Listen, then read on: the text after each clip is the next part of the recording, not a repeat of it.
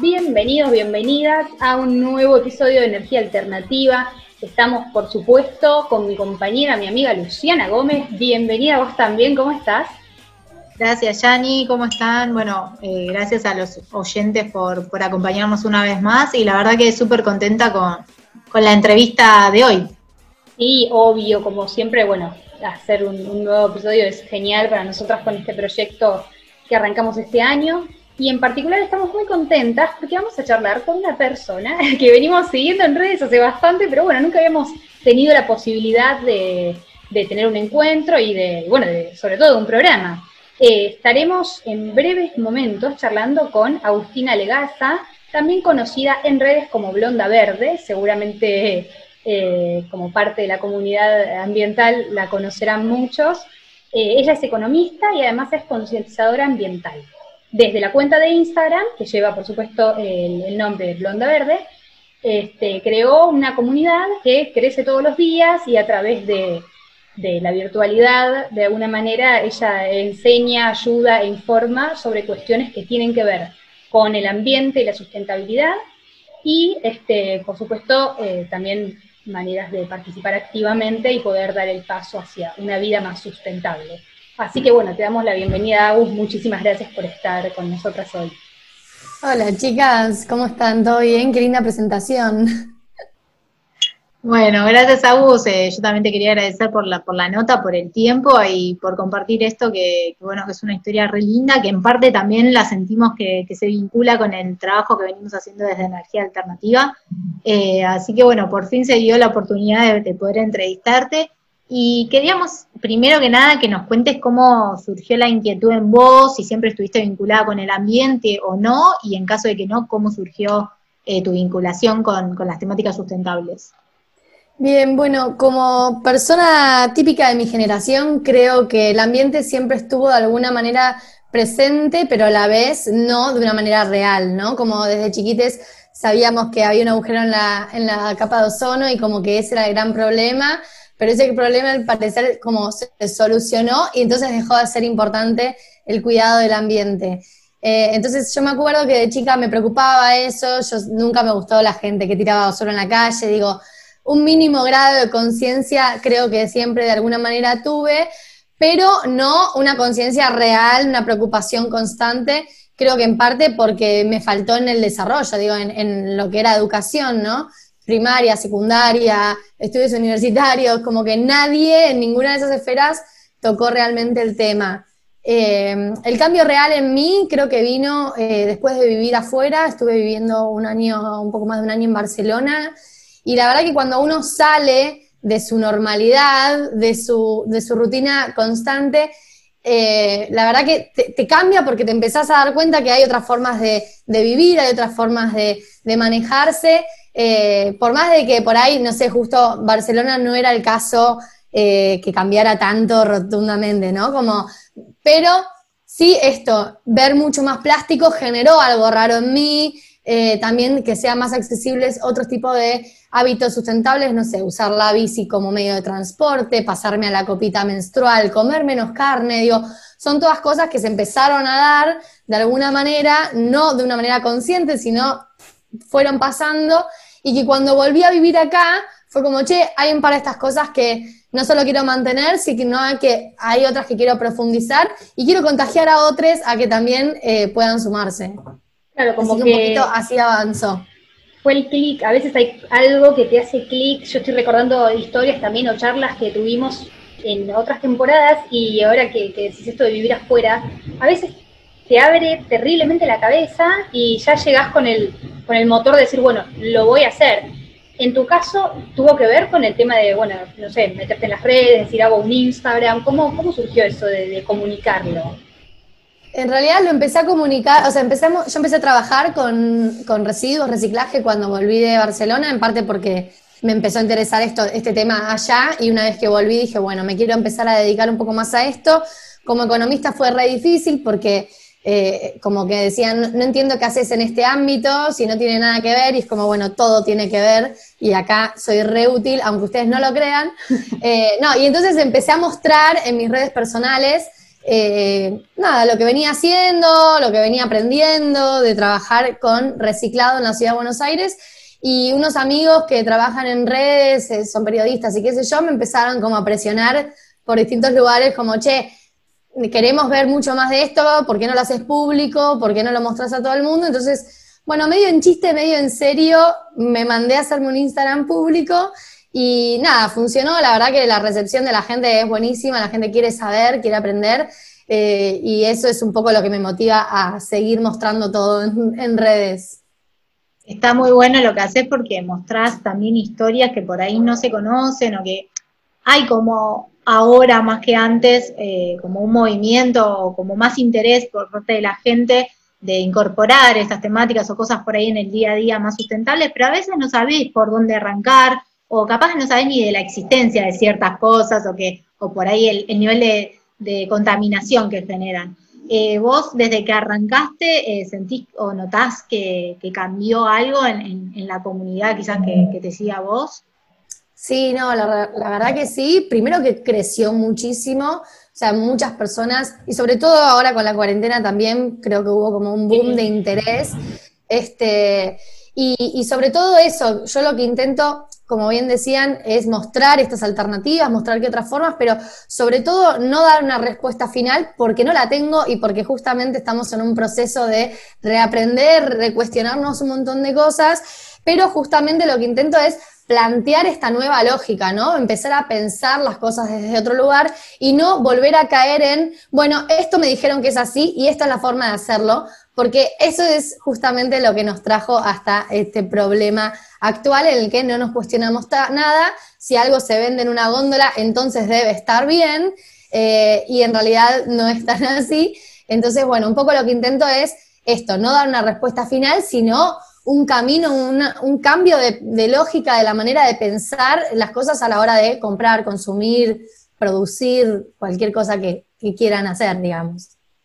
Consumidores más conscientes y más responsables en todo, y estaba muy bueno esto que decías al principio de que si bien nuestra generación quizás estuvo un poco vinculada y no al ambiente, como si la capa de ozono, por ahí te, te metías con el tema de la germinación y qué sé yo, y te explicaban la importancia de las plantas y demás, pero siempre eran como cuestiones ahí en la nebulosa que capaz que dependían más de las grandes potencias o como más cuestiones políticas, no tanto vinculadas a lo que cada uno puede hacer desde su lugar, y justamente desde tu cuenta estás apuntando básicamente a que, nada, a esto, a replantearse todo, volver a, a empezar a arrancar de cero y, y bueno, y ver que desde nuestro lugar se puede hacer mucho, así que está buenísimo por ese lado. Sí, totalmente, ¿no? Y esto que decís de eh, un poco dejar de responsabilidad, responsabilizar a las demás personas y empezar a tomar noción de las responsabilidades que tenemos, que yo, hay un, hay un concepto que es de responsabilidades comunes pero diferenciadas. Y esto quiere decir que todos tenemos una cuota de responsabilidad, pero justamente no es igual para todas las personas, porque no es igual la responsabilidad justamente del Estado o la responsabilidad del productor o la responsabilidad del consumidor, pero eso no quita que estas tres personas, esos tres actores, igual tengan distintos niveles de responsabilidad. Entonces, un poco como consumidores también, no solamente responsabilizarnos, sino también darnos cuenta del impacto que tenemos, ¿no? De, que nosotros también somos agentes del cambio y que podemos marcar un poco la cancha más allá de que las decisiones por ahí las toma una empresa, la empresa la toma en función también de lo que nosotros vamos y compramos en el mercado. Entonces, hay un poco que entender que es eso, hay responsabilidades que sí puedo exigirle, hay cosas que sí les vamos a ir a exigir al Estado, porque también eso es un poco lo que quiero transmitir, digo, no, no, eh, los cambios de hábitos individuales eh, es algo necesario, pero no suficiente, no alcanza. Entonces, no por eso vamos a abandonarlos y decir que no sirven de nada, porque por el contrario, sirven un montón, pero es entender esto. Por un lado, yo tengo la responsabilidad de consumir lo más responsablemente posible. Por otro lado, tengo como ciudadano también eh, la obligación de exigirle a eh, el Estado y a los gobiernos que se hagan cargo de su parte y de exigirle a las empresas también de que tomen decisiones que no nos estén condicionando el presente o el futuro. Entonces, un poco va por este triple impacto que buscamos, buscamos generar. Claro, y además, eh, bien dicho el tema de la responsabilidad, porque mi responsabilidad como consumidor la puedo hacer perfectamente. Yo, bueno, eh, incorporamos hábitos para modificar nuestro impacto, pero hay que exigir también eso. Cuando una defiende un derecho, eh, hay que pelear, y es así, y el activismo tiene una gran parte y también es parte de lo que vimos crecer en este tiempo, por lo menos en los años que nosotras llevamos el, mínimamente, ¿no? En el, en el mundo, en este mundillo, digamos, porque cada, cada esfera es, es un mundo, eh, vimos crecer una barbaridad de la mano de, las juventudes y la verdad que es espectacular.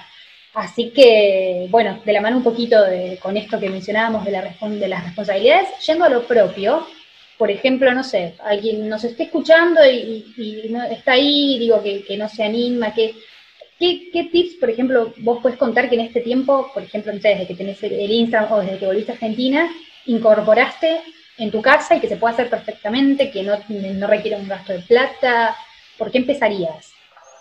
Bueno, primero eh, me parece importante decir que hay muchas maneras de empezar y que los invitamos a empezar por la que les quede más cómodo. Digo, por ahí nosotros siempre hablamos de un activismo imperfecto, ¿no? Como ir de a poquito, pero de manera constante, cambiando cada vez más hábitos, eh, no quedarnos con los que ya incorporarnos, eh, incorporamos, sino justamente ir sumando cada vez más, pero entendiendo que somos personas de costumbre y que por tanto los cambios nos implican a veces un problema.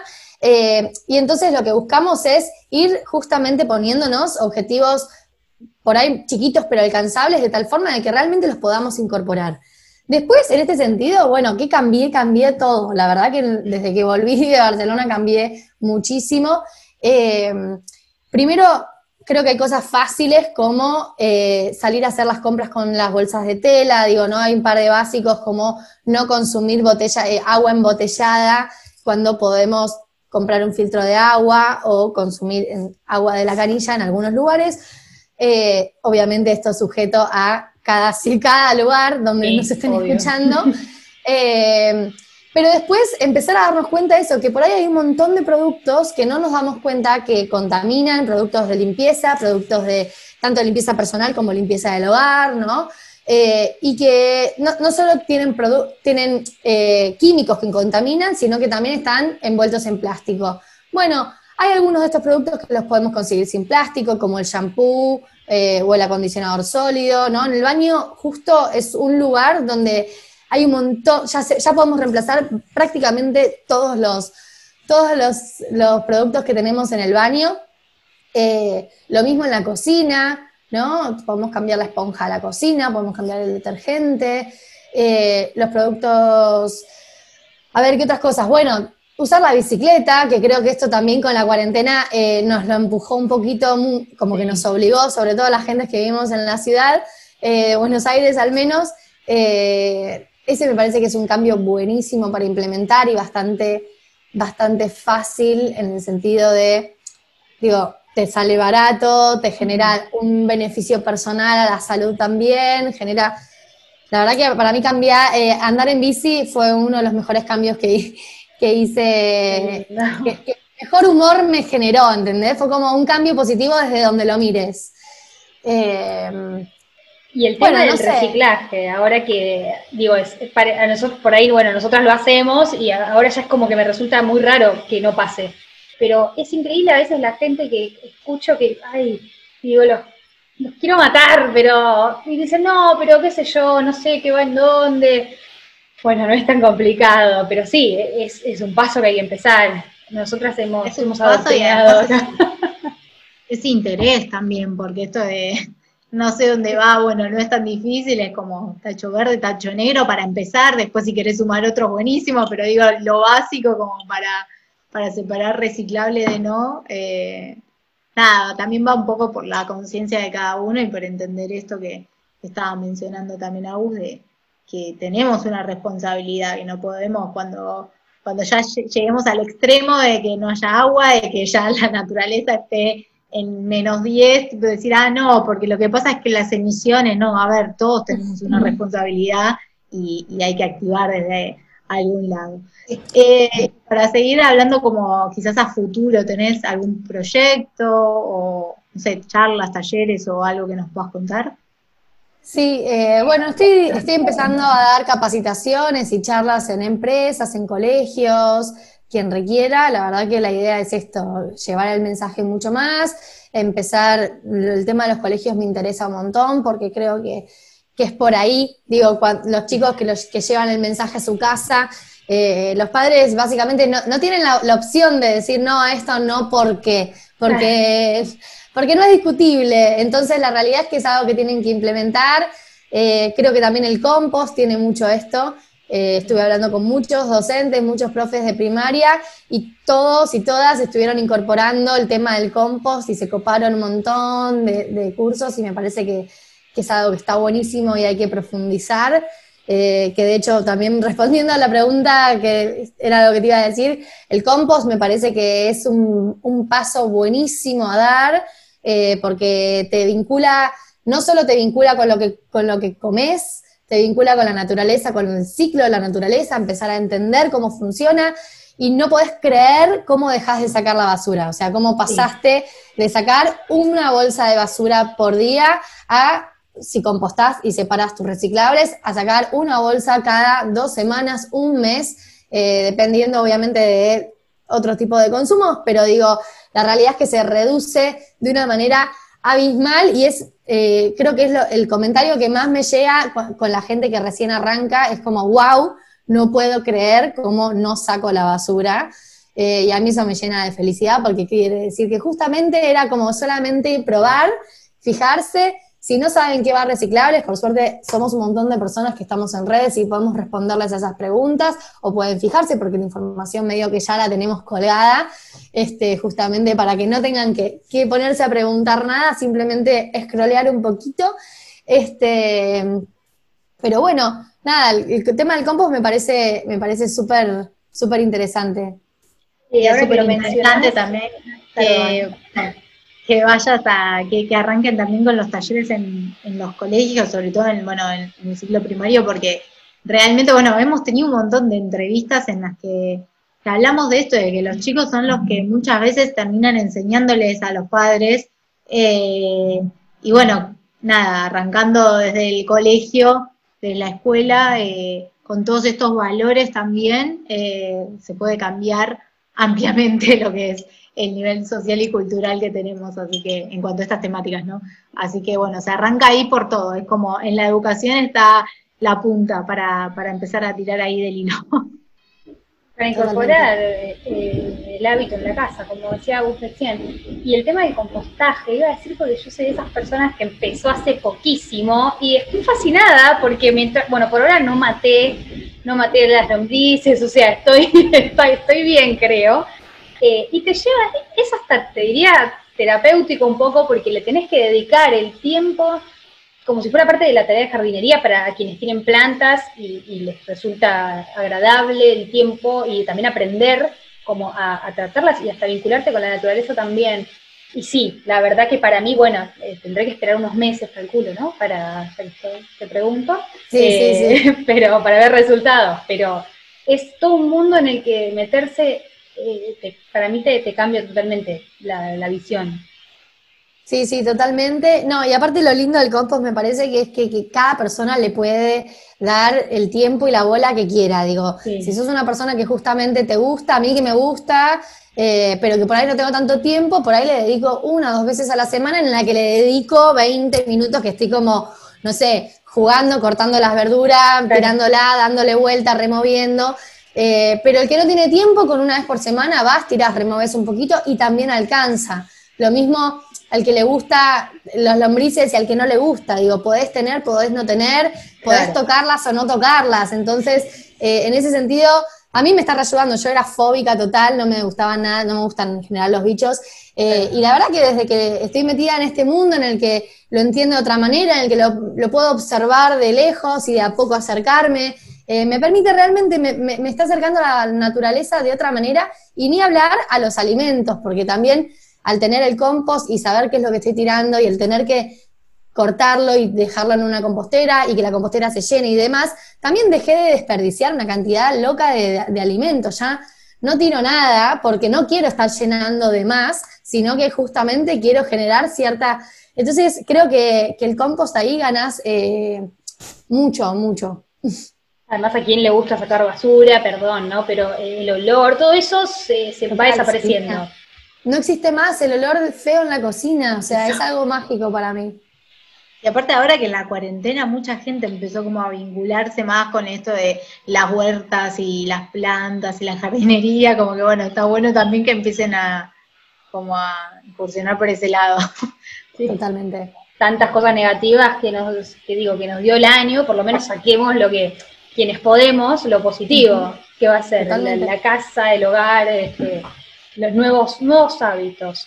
Em, bueno, eh, Agus, lo, si querés contarnos de nuevo cuál es, eh, cuál es tu Instagram para quienes estén escuchando y todavía no te sigan, que bueno, adelante. Bueno, quienes no me conozcan todavía pueden venir a arroba blonda verde y si tienen alguna duda de lo que sea, me pueden hablar por ahí. A veces por ahí tarda un poquito en contestar, pero, pero contesto siempre. Eso es lo importante. Bueno, Agus, muchas gracias por tu tiempo, por la nota y por contarnos todas estas cosas que la verdad eh, eh, estamos fascinadas con todo lo que subís y nos, nos resirve también para lo que es nuestro proyecto, así que nada, y gracias también por compartir todo lo que, lo que vos investigás y, tus conocimientos eh, para que todos podamos aplicarlos también desde nuestras casas. Dale, gracias por la invitación a ustedes, me encantó la nota y cuando quieran volvemos a charlar. Bueno, muchísimas gracias por acompañarnos una vez más en un nuevo episodio de Energía Alternativa. Les recordamos que nos pueden encontrar en redes sociales. Estamos en Facebook como Energía Alternativa y en Instagram como arroba alternativa RA. Y bueno, por supuesto en nuestro canal de Spotify todos nuestros programas. Obvio, nos encontramos entonces en la próxima edición, el próximo episodio. Muchas gracias por estar del otro lado. Hasta la próxima. openness. You know it, you know it.